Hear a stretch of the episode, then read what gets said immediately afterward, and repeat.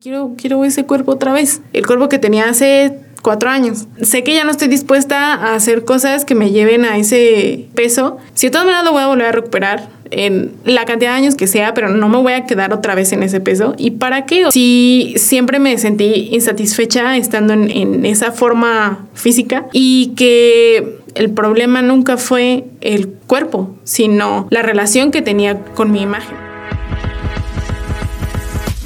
Tu cuerpo habla porque tu historia importa. Queremos hacer colectiva la experiencia y conectar. Porque tu vivencia es la de otros y merece ser escuchada.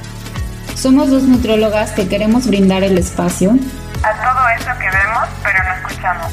Porque eres más que un cuerpo. Yo soy Carla. Y yo soy Laura. Y queremos escuchar lo que tu cuerpo habla.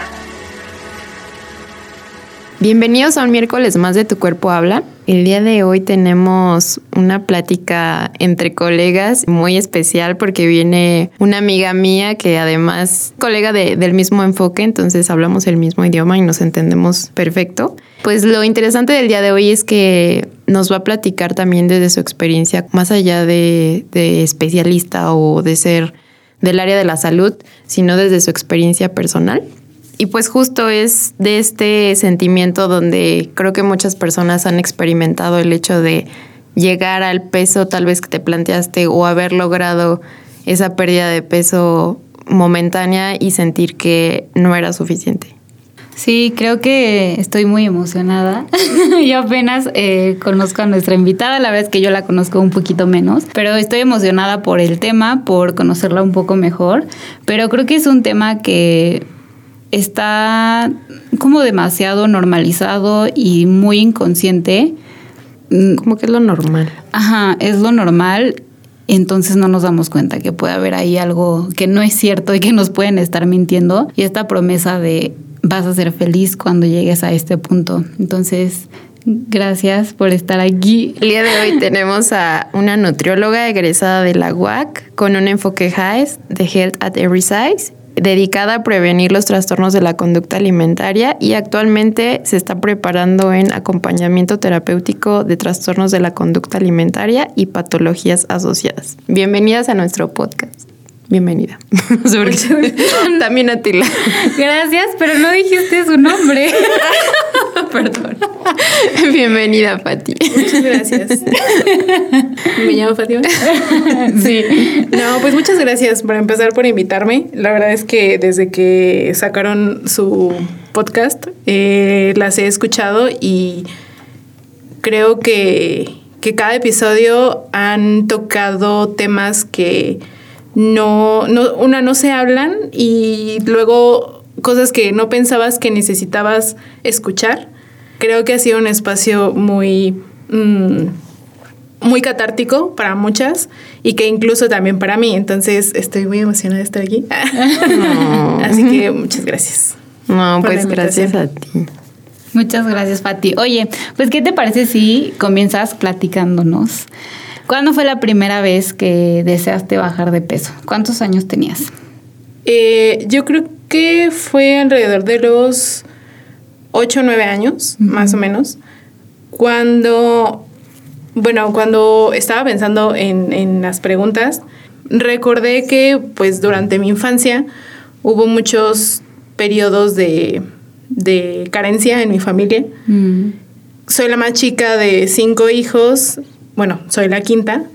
eh, entonces, pues mi papá se quedó solo, entonces pues, pues criar a los cinco niños y yo estuve toda mi vida en la escuela de, de paga hasta la universidad, entonces pues ahí fue cuando mi papá dio un respiro, ¿no? Porque pasó de pagar 7, 8 mil pesos al mes en ese entonces a pagar 1.500 al semestre, ¿no? Entonces, en, en la, durante mi infancia sea, era muy difícil ciertas cosas y una de esas era eh, el tema de la ropa yo no tenía ropa como tal. Eh, me heredaban o me pasaban ropa o así, ¿no? Entonces, quien más me llegó a donar su ropa era eh, la hija de la entonces novia de mi papá en ese tiempo, eh, que después se convirtió en su esposa.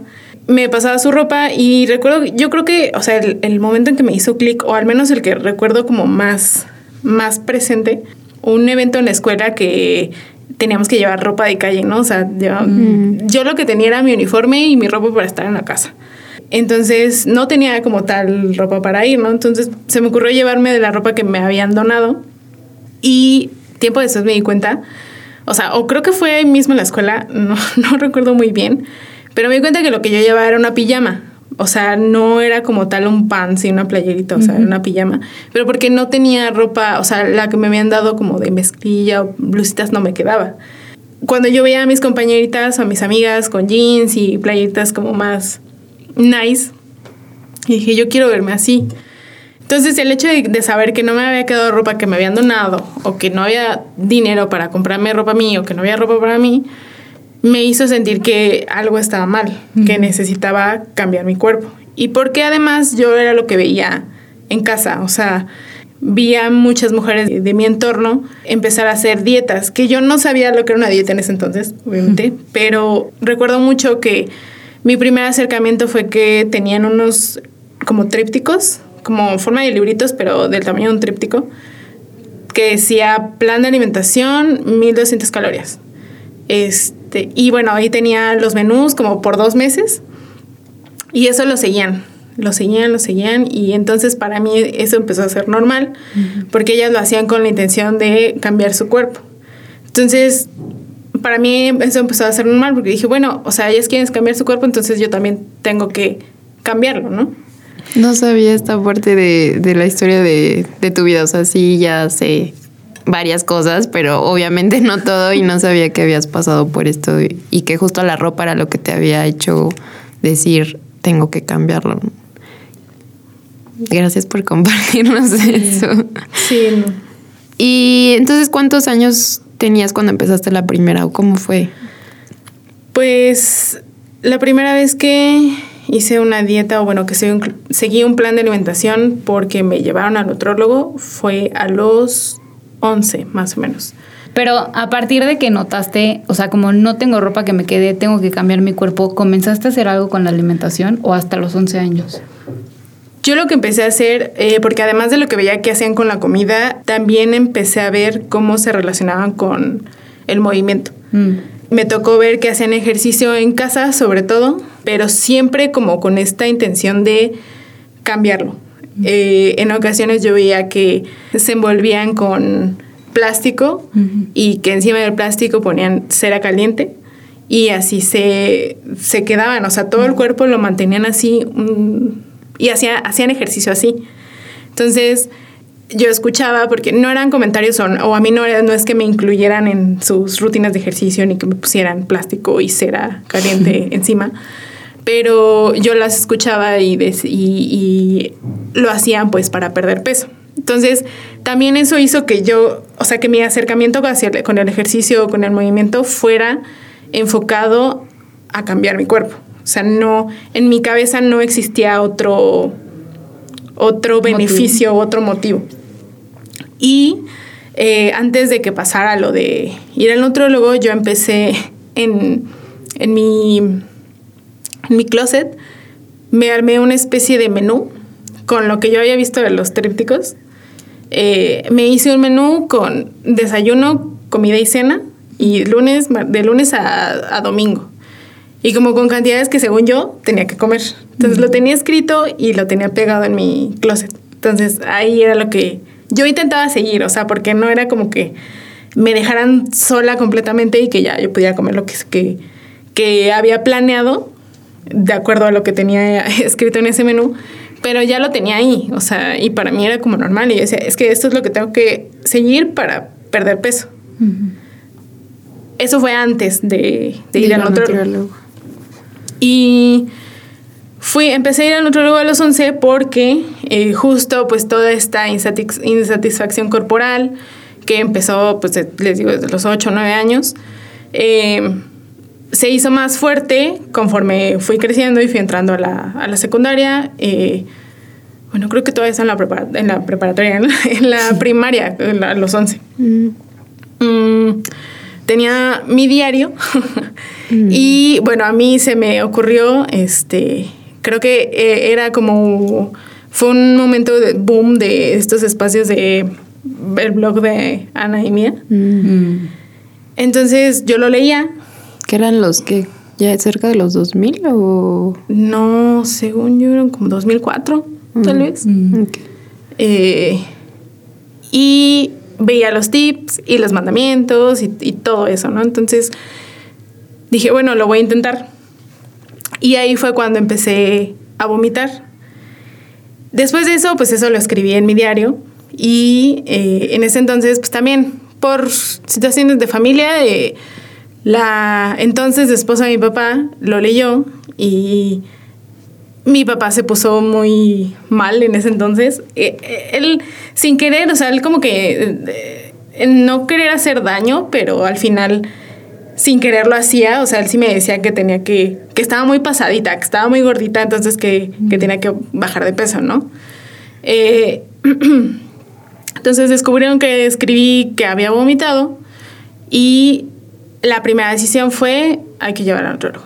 Entonces así fue como llegué al primer, la Wow. primera vez. Es que creo que mucha gente hace esto, o sea, como que en lugar de ir primero a terapia o platicar primero con tu hijo, es el nutriólogo.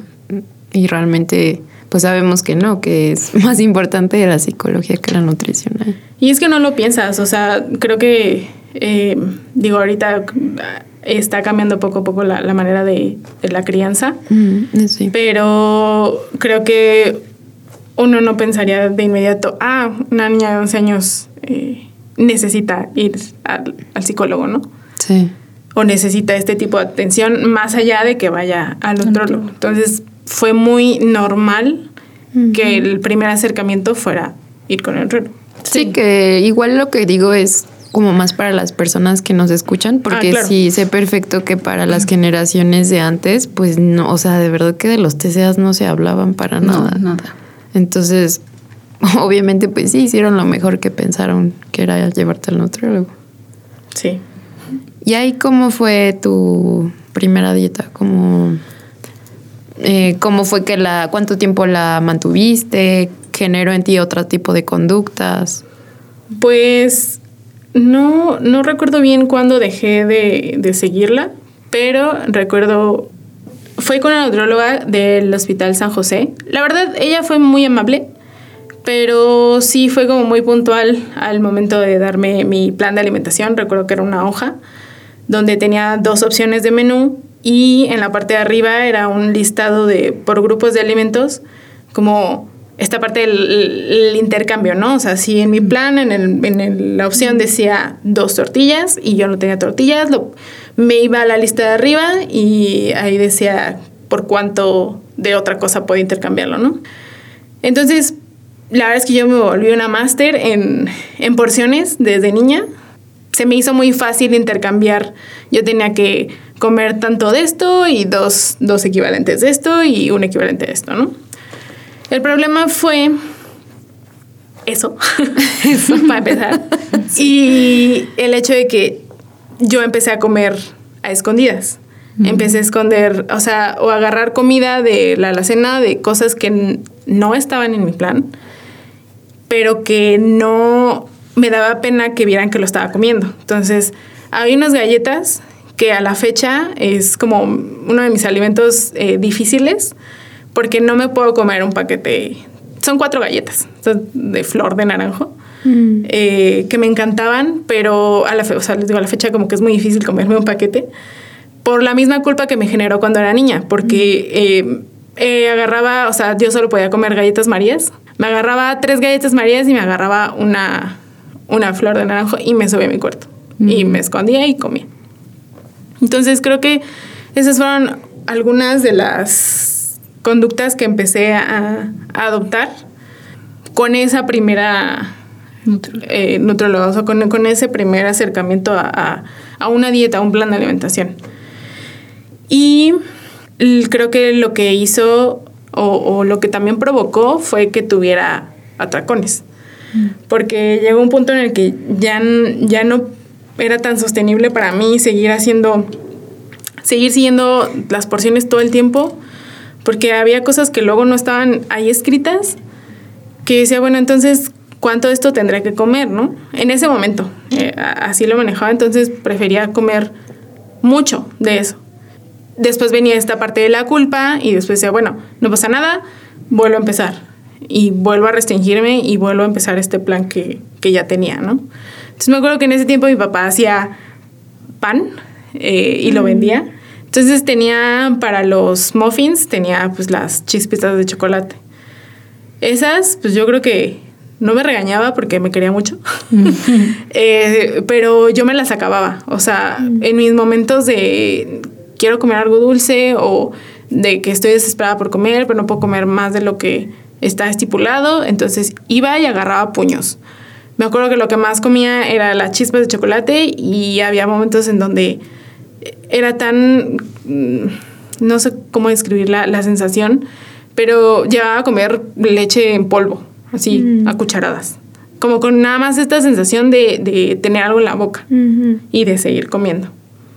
Me recuerda cuando tuvimos a mi amiga Fer, que nos contaba, creo que ella había dicho que su primer atracón fue a los seis meses de su primer dieta, y decía que mezclaba cosas así de salado con dulce, frío, o sea, que realmente, y yo es algo que hago hincapié en consulta, no es lo mismo atracón que comer de más, y en atracones de verdad te disocias y haces mezclas extrañas y no te fijas que sepa rico ni nada, simplemente es como esta desesperación De comer. de comer que te llevó, y aquí es importante aclarar que te llevó a la restricción, no es algo de que sea una falla personal que muchas personas que han vivido esto solas o soles piensan que mm, hay una falla personal o que si tuviera un poco más de control, este, no estaría pasando esto. ¿no? Exacto, que no es su culpa. Oye, y yo tengo una duda, justo que creo que enca- quiero encaminarlo hacia esta parte de los atracones. En algún momento te dijeron, o sea, cuando llegaste con la nutrióloga, que seguro eran las mejores intenciones de la nutrióloga, pero te pusieron como un peso establecido o te dijeron como cuál era el objetivo de seguir esa alimentación. Cuando estaba, cuando tenía 11 años, no. No, a mí, no recuerdo que a mí me hayan mostrado medidas, Ujú. pero más adelante sí. O sea, eh, no fue la única nutrióloga con la que fui. Yo creo que cuando fue esta parte del peso ideal, ya fue cuando estaba en la preparatoria. ¿Y se te quedó marcado ese número? Sí, muchísimos años. O sea, recuerdo que ni siquiera fue con nutriólogo esa vez. O sea, después de, de esta parte de, de los vómitos, dejé de hacerlo porque, pues, obviamente no son sensa- sensaciones placenteras. Y dije, no, creo que esto no está funcionando porque normalmente casi siempre estoy con personas y en mi casa no se escucha todo, entonces dije, no, no quiero que, que se enteren. Entonces empecé a buscar otras formas de, de comer menos o De de, restringir o de compensar esa parte que no estaba vomitando. Eh, entonces después fue lo del plan, me restringía, eh, tenía mis periodos de atracón y después dejé de ir con esta nutróloga, entré a la preparatoria y empecé a usar laxantes. Después de ahí, como a mitad de la, de la prepa, como a los 17, eh, tenía, empecé a ir a un lugar aquí en Querétaro que siento que es como eh, los Weight Watchers. Mm, que la franquicia de... ¿Cómo se llama? No sé si sea la misma que estoy pensando. Ay, se me fue el nombre. Eh, pero sí creo que hay varios, ¿no? Este, y tienen tratamientos también como, como reductivos y así, o sea, como que combinan nutrición con tratamientos reductivos. Pues creo que había como nutróloga, se llama Quita Kilos. Realmente no sé si sigue existan- existan- existiendo, pero en ese momento ah, se- pues así se llama el lugar. Ajá. Y tenía su parte de. Creo que sí había una parte de nutrición. Tenían comida, tenían helados, panes, eh, como. Como su propia marca. Ajá. Y todos los domingos se reunían para hablar de sus logros, de cuánto peso habían perdido, de eh, cómo se habían sentido, cuánto habían comido, cuánto no. Entonces, ahí logré bajar varios kilos. O sea, después de que yo dejé esta parte de, de la primera nutróloga, bueno, primaria, llegué hasta la secundaria, volví a otro lugar que era este y yo ya había aumentado de peso. Entonces volví a perder peso. Ahí fue cuando me pusieron el, el peso ideal, ¿no? O sea, tu peso ideal es este y vamos a trabajar para que sea esto. Jamás llegué a él. O sea, en el tiempo que estuve ahí, nunca lo logré. ahí fue cuando llegué a estar como en mi peso más bajo. Que si lo vemos desde como con este ojo clínico Pesocentrista. y pesocentrista, dices, no, está bien. O sea, estás en un IMC eh, Normal. normal. Entre Pero, pero para mí ya, o sea, era no estar comiendo o comer muy poco. Entonces, eh, y bueno, la insatisfacción corporal así a tope, ¿no? Entonces, sí, o sea, a mí me generaba mucha más frustración porque yo decía, es que estoy haciendo todo. O sea, en la prepa me metí a básquet justo con la intención de moverme y moverme y quemar calorías y, y ser delgada. Y, y de hecho, o sea, me acuerdo muy buen que mi sueño frustrado de la preparatoria fue meterme al equipo de boli, pero nunca me metí porque todos los entrenamientos eran a la una y media, creo. O sea, bueno, salíamos de la escuela a la una y media. El entrenamiento empezaba a las dos, pero pues era en la explanada y estaban todos, o sea, todos te veían entrenar y las de boli Con licra. con licra. Entonces, mi problema de toda la vida siempre fue las piernas. Yo dije, no voy a entrenar en, en licras cuando todas las niñas son súper delgadas, son altas, tienen bonito cuerpo. O sea, no. Mm, Opté por meterme a, básquet donde usaba short súper holgado, playera holgada. Dije, me siento cómoda en esto y pues me fui hacia, hacia el básquet. Ay, eso se me hace súper fuerte cuando nos han contado igual otras personas que han estado en el podcast que eligen otra cosa porque o es más peligroso en el sentido de que no va a hacer que logre ese cuerpo y te aleja realmente de lo que deseas. O sea, eso se me hace súper fuerte. Sí, sí, la verdad sí fue, fue difícil. Fue una época difícil. La preparatoria también. Oye, Fati, y ay, digo, obviamente no está nada padre que para ti llegar a ese peso, que no fue el ideal, pero fue el menor que llegaste, que era no comer, pero ¿cómo te sentías? Más allá de muerta de hambre, ¿cómo te sentías? Una parte de mí se sentía bien porque veía cambios corporales, pero había otra que me decía es que no es suficiente. Pensaba en cómo tocar el, el tema. Dije, bueno, ya, es algo que ya se superó y que ya salimos de la prepa hace 10 años. Sí, ¿verdad? 10 años. Eh, entonces dije, bueno, o sea, sí, tuve un novio en la preparatoria y pues me fue infiel. Y cuando, o sea, la chica en cuestión es baila, o bueno, era bailarina en su momento. Entonces era muy esbelta, o sea, muy estética. Entonces siempre fue como la, con la comparación con ella y en general con todas, pero como con esa chica fue mucho más. Y bueno, también por todo este rollo patriarcal de tienes que odiar a la otra. Eh, De ponernos a competir entre Ajá. nosotros. Cuando pues fue una situación de, de dos personas que decidieron hacer algo mal. Pero el punto es que yo tenía un peso pues más, más alto, ¿no? Que esta chica, entonces un día a ella se, lo, se le ocurre poner en una red social. Por fin llegué a mis 50 kilos, ¿no? De que le pedía el, el ballet. Entonces yo ah, con mis 61 kilos dije, no puede ser, o sea, por esto te pusieron el cuerno, güey, porque estás gorda. Ay, Fati. Sí, entonces eso fue como lo más que, que más me marcó de decir, esto no es suficiente. Este peso no es suficiente. Se me pone la piel chinita. Sí, a mí también. Y qué difícil como, o sea, en esta situación de pareja, pero también en otras situaciones, ¿no? Que creemos que por nuestro peso nunca damos el ancho, literal.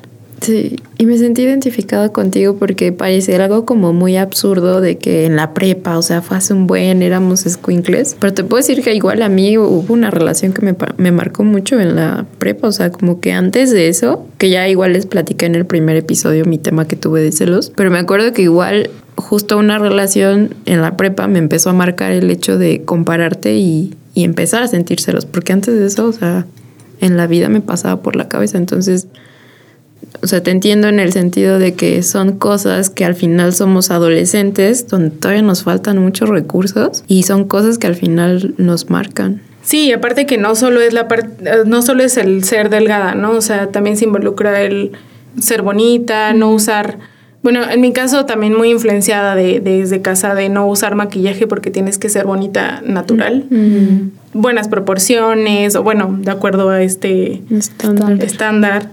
Entonces sí, era una presión que a lo mejor en su momento no se daban cuenta los que estaban alrededor de mí, pero era lo que yo sentía y que sufría así en silencio. Sí. Justo también es algo que platico con mis pacientes, cómo vives muchas cosas en tu adolescencia en silencio, a infancia, Muchísimo. desde la infancia, y cómo eso de verdad marca demasiado, pues sí, a, a como situaciones en la adultez. Sí. O sea, ningún niño, ningún adolescente debería estar pasando temas que lo sobrepasan eh, solos o soles. Oye, Fati, ¿en algún momento tuviste algún apoyo psicológico o fue solamente el apoyo con nutriólogas? Mm, no, siempre fue, o sea, debe decir lamentablemente, pero pues creo que, o sea, Era lo era lo que- conocía en ese momento, siempre fue con nut- nutróloga. O sea, yo creo que hasta hace unos cinco años que comencé eh, un proceso terapéutico, pero fue más por una pérdida personal que por una cuestión mía. Y también fue muy de, pues como todo, ¿no? O sea, yo pensaba en ese entonces que una sola terapia era la que me tenía que funcionar y que si no, pues no. O sea, como que no conocía los diferentes eh, enfoques que también se, se pueden manejar. Entonces en ese momento pues estuve más como enfocada hacia la tanatología, más que, más que a algo mío. A tu imagen corporal. Ajá, sí, no, eso hasta hace yo creo que unos dos años. Digo, act- actualmente no estoy en un proceso terapéutico que me gustaría, pero pues por ciertas razones ahorita, ahorita no se puede. Pero sí, o sea, la mayoría del tiempo fue puro nutriólogo, nutrióloga, que pues yo creo que no sé ni con cuántos fui. Eso te iba a preguntar, que si sabías más o menos con cuántos. Mm, probablemente, digo, tampoco es que sean muchísimos, pero yo creo que con unos 5 o 6 a lo largo de como 15 años. Y lo que le decía a Carla hace rato es que yo me volví tan, tan buena en esto de las equivalencias y las porciones que ya para mí fue, o sea, yo en automático ya no estaba con- siguiendo algún plan de alimentación, pero yo decía, tengo que comer esto y esto y esto. Dos de cereal, dos de alimento de origen animal, uno de leche y ya. Entonces yo solita me armaba mi- mis planes. Después entré a la, a la facultad de nutrición porque, bueno, yo empecé estudiando química, nada que ver, lo que yo quería o lo que me estaba encaminando. Y llegó un punto en el que no, ya no estaba como encontrando mi, mi camino, entonces dije, tengo que ver hacia otro lado. Y dije, bueno, nutrición es algo que ha estado siempre en mi vida. He ido a nutriólogos desde niña, entonces pues voy a ayudar a la gente a perder peso. Inconscientemente también como para buscar esta fórmula mágica para mí misma de decir, por fin, por fin voy a poder ser delgada, ¿no? O sea, ni siquiera ya sea qué número, simplemente serlo. Y sí, eso fue como el primer motivador de, de cambiarme de carrera.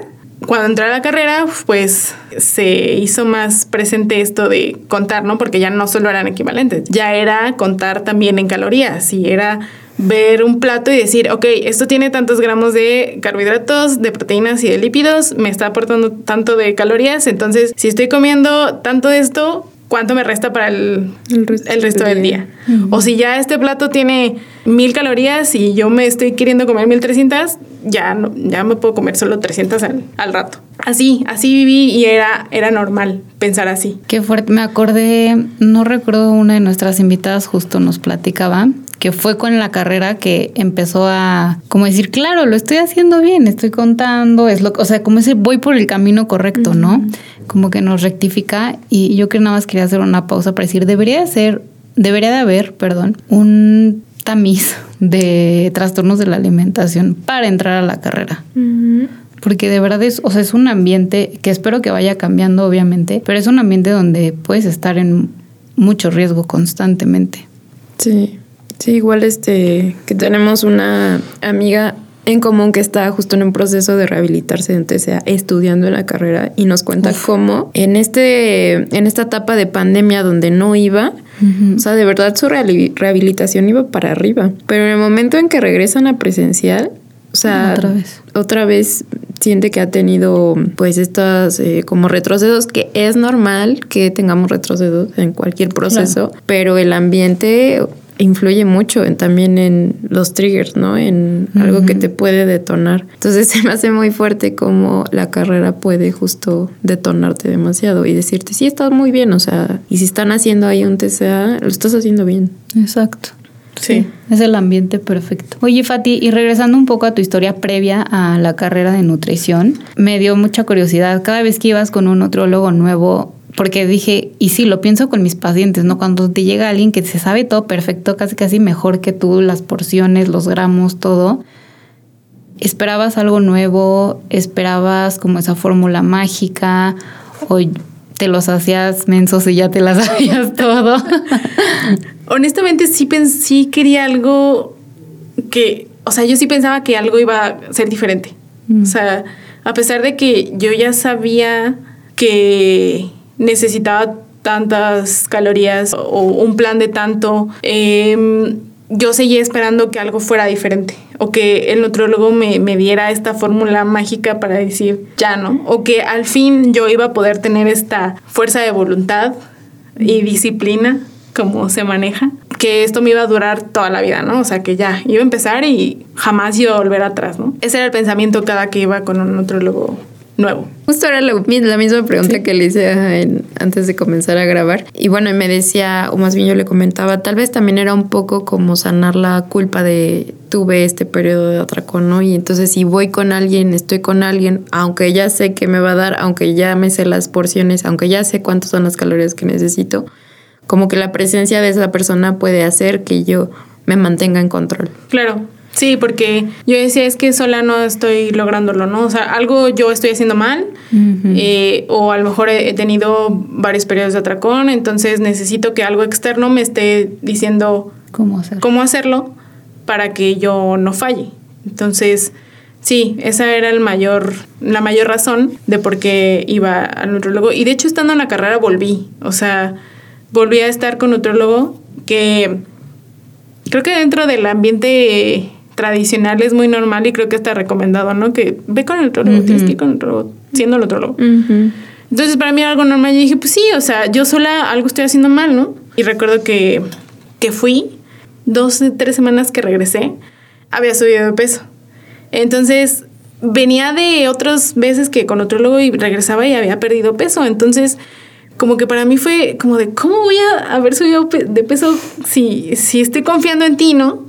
O sea, si, si vengo a que me des como este, esto que necesito para mantenerme en control, entonces para mí fue como de, no, o sea, y esto fue hace yo creo que unos cinco, cuatro o cinco años. Entonces lo, lo dejé porque dije, basta, o sea, yo tengo que hacerlo sola, ¿no?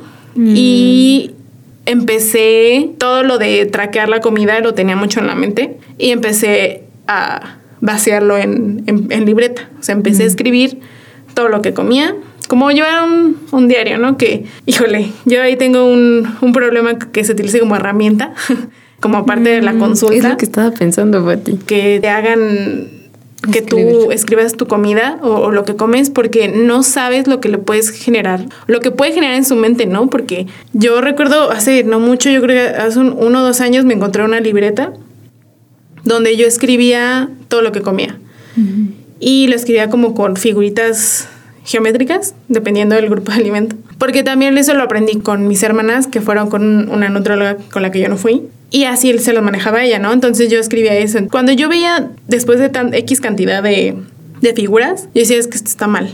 O sea, debo de comer menos, menos figuritas. Entonces, recuerdo que mis mensajes, o sea, también en mis yo me escribía mensajes en la libreta, de- decía, estás mal, estás gorda, mm, no puedes hacerlo. Entonces, cuando lo volví a encontrar, dije, ¿por qué no? O sea, digo, ahorita ya, ya no sigo ninguna dieta, no estoy bajo ningún plan de alimentación. Eso era, o sea, ese fue el primer, la primera forma de control ya escrita. Después pasé a las famosas aplicaciones. En un momento, o sea, realmente creo que nunca me ayudaron. O sea, ma- más, que ayudarme, me hundieron más porque yo decía, ok, soy nutróloga, ya me calculo mi, propia, mi propio plan de alimentación, entonces tengo que comer 1550 para, para bajar de peso, ¿no? Porque estoy en déficit y bla, bla, bla. Entonces, para mí era como de, bueno, Si llego a 1400, perfecto, porque comí menos de lo que necesitaba. Entonces, no pasé, no sobrepasé ese límite, ¿no? Entonces, si pasaba eso, era al final del día me sentía pésimo porque me había pasado de mi requerimiento, ¿no? Al día siguiente o compensaba o no comiendo o haciendo más ejercicio tomando más agua para no comer. Llegó un momento en el que eh, eso era y yo seguía sin ver cambios corporales. Para esto mis fluctuaciones en el peso siempre fue arriba, abajo, arriba, abajo y cada vez que subía, subía un poco más. O sea, mi set point se empezaba a mover más. Entonces, eh, después de esta de las aplicaciones, llegó un punto en el que dije que estoy haciendo mal, ¿no? Y creo que hasta lo llegué a poner en Twitter ¿qué estoy haciendo mal? O sea, llevo dos meses, dos, tres meses en esto y nomás no. Y me acuerdo que otra persona, otra, una nutróloga, que creo que con las mejores intenciones, me lo dijo, pero dijo, intenta cambiarte la proporción de macros, ¿no? O sea, juega con el porcentaje, juega con los gramos de cada macronutrimento. Este, y dije, ah, bueno, sí, voy a hacer eso, lo mismo. Entonces yo dije, no, o sea, estoy consciente de que no quiero regresar como a ciertas conductas de volver a vomitar, purgarme, laxándome. Digo, también no tiene nada que ver con, con, conductas compensatorias, pero era parte de como quitar esta culpa que me llama mucho la atención porque creo que en otro episodio lo mencionaron justo con tu amiga sobre las autolesiones. Sí. Eso también lo hacía mucho en la secundaria. Sobre todo creo que la parte más complicada para mí era el abdomen. En o sea, las piernas y el abdomen eran como lo más complicado, pero recuerdo que pues una forma de sentirme más eh, nice, no nice, sino como cool. Como en ese momento también era la, la, toda esta onda emo. Siempre cargaba como con una navajita como de afeitar. Entonces era la que usaba para brazos y para el abdomen era, sí, como la autolesión cuando me sentía muy incómoda con mi cuerpo. Mm. No tanto después de tener otro de un atracón, sino en los momentos donde me sentía muy vulnerable con mi cuerpo, que no me gustaba cómo me veía, que no me gustaba que la gente estuviera tan cerca de mí. Eh, era como mi forma de, de escape. Y, sí, justo fue lo que nos comentó este Fer, que es como que te sientes como que estoy haciendo algo en secreto que nadie sabe y soy Mm, como que te da más poder, ¿no? Como tú dices, como eres más cool porque estás haciendo algo que tú no sabes. y...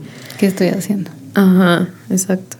No, y también una forma de liberar esta tensión y estos tantas emociones que en ese momento te generaba o la gente o tu cuerpo y pues era como tu gestión de emociones. Sí, después de esto de las, o sea, regresando un poco más, más hacia acá, hacia la de las aplicaciones, yo creo que eso se, mm, se intensificó en la pandemia y fue en la pandemia donde también pues descubrí este otro enfoque y pues conecté contigo, después te conocí a ti. Eh, entonces sí, o sea, sí ha sido un camino bastante, bastante largo. Y, ay, no sé, siento como, me, me mueve mucho cuando cuentan esta sensación de ¿qué estoy haciendo mal? O sea, estoy siguiendo todo al pie de la letra y de verdad no veo esos cambios que tanto me prometen si me muevo más y como menos. El llegar a este enfoque y entender por qué es que ya no estás bajando de peso, por qué es que siempre recuperas el peso.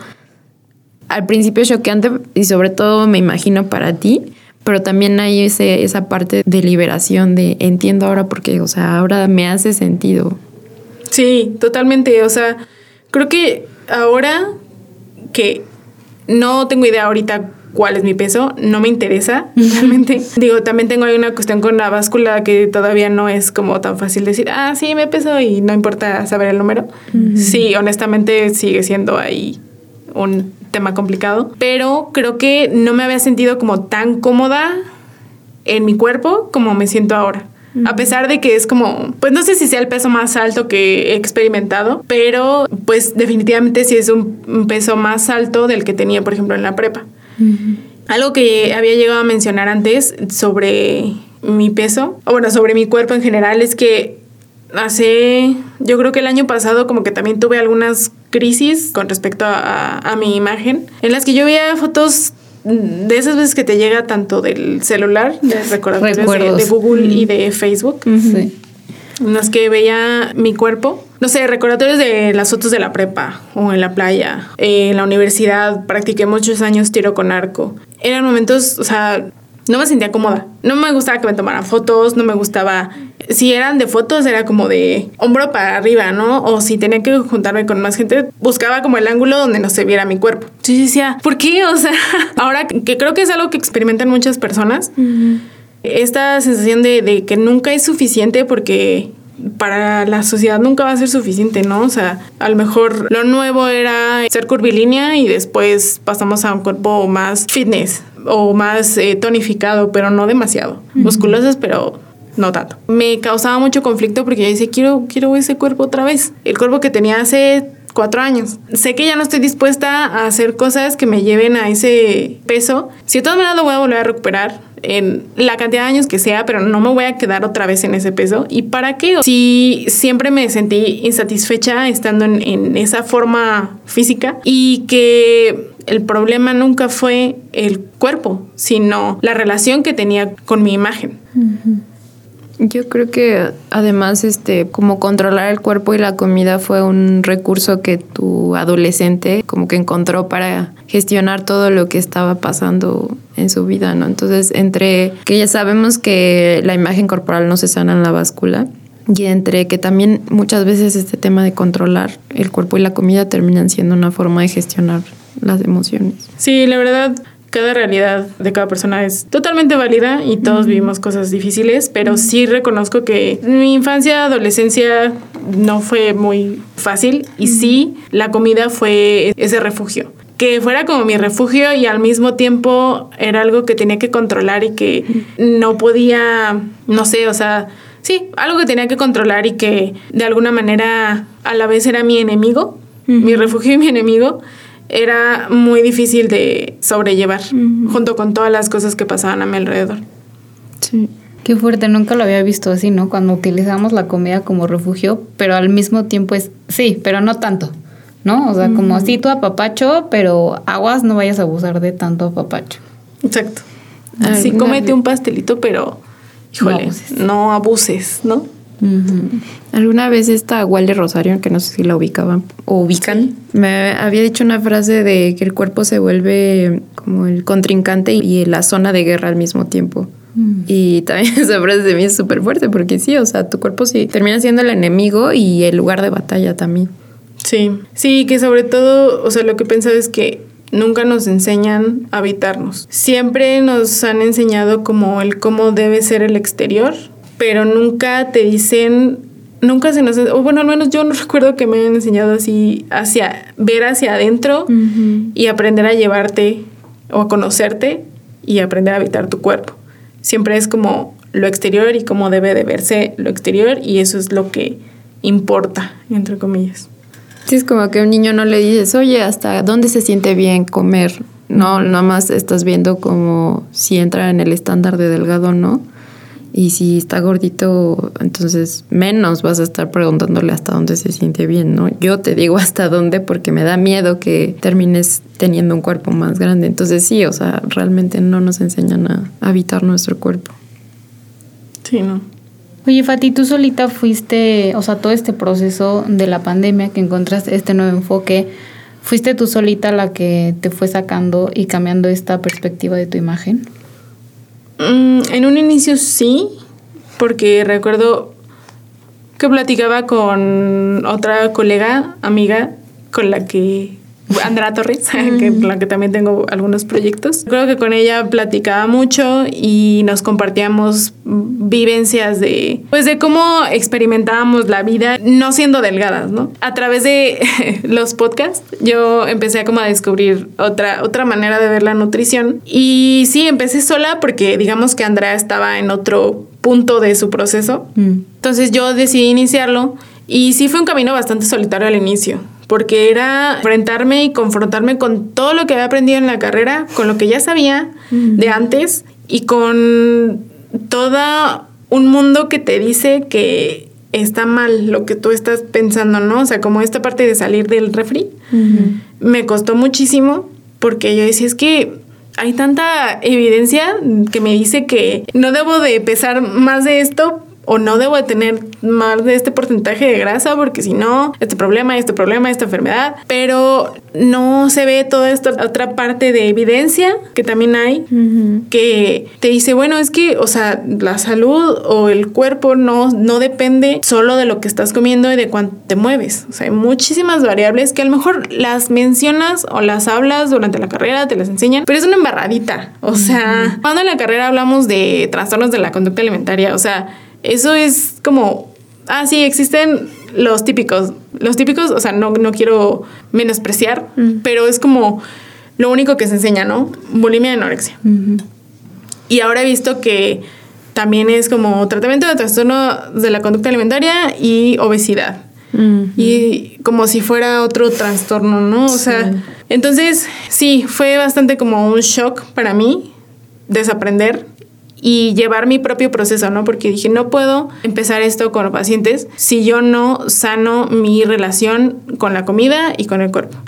Y sí empecé un proceso de terapia que lo tuve que suspender, pero eh, pues al inicio sí fue sola. O sea, poco a poco empecé a, a conectar con más personas. Al principio fue la verdad sí fue mucho por redes, pues en plena pandemia lo que más, el boom fue redes, Instagram. Empecé a ver activistas de otros lugares, de, sobre todo de España, aquí en México y de la nada me topé con Carla, me empezó a seguir y yo dije, a ver, vamos a ver, vamos a ver su perfil, Eh, a ver si me interesa y la sigo.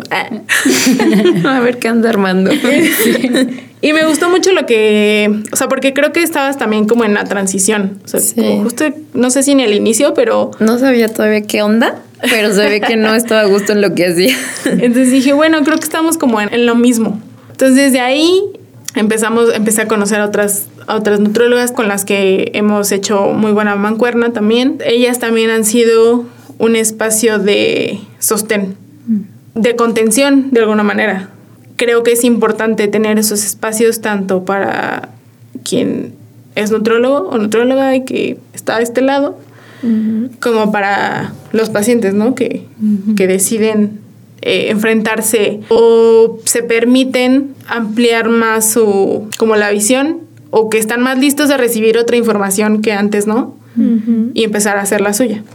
Creo que también otro factor importante que me ha ayudado en este camino de reconciliación con cuerpo, con la comida, durante toda esta transición en mi práctica profesional, ha sido la ayuda de mi pareja, que creo que ni siquiera lo sabe, pero él, él ha sido un gran pilar en mi vida, que el hecho de no recibir ningún comentario acerca de mi cuerpo en sentido de, de burla o de crítica o cualquier comentario que a lo mejor en algunas relaciones, no solo de pareja, está normalizado.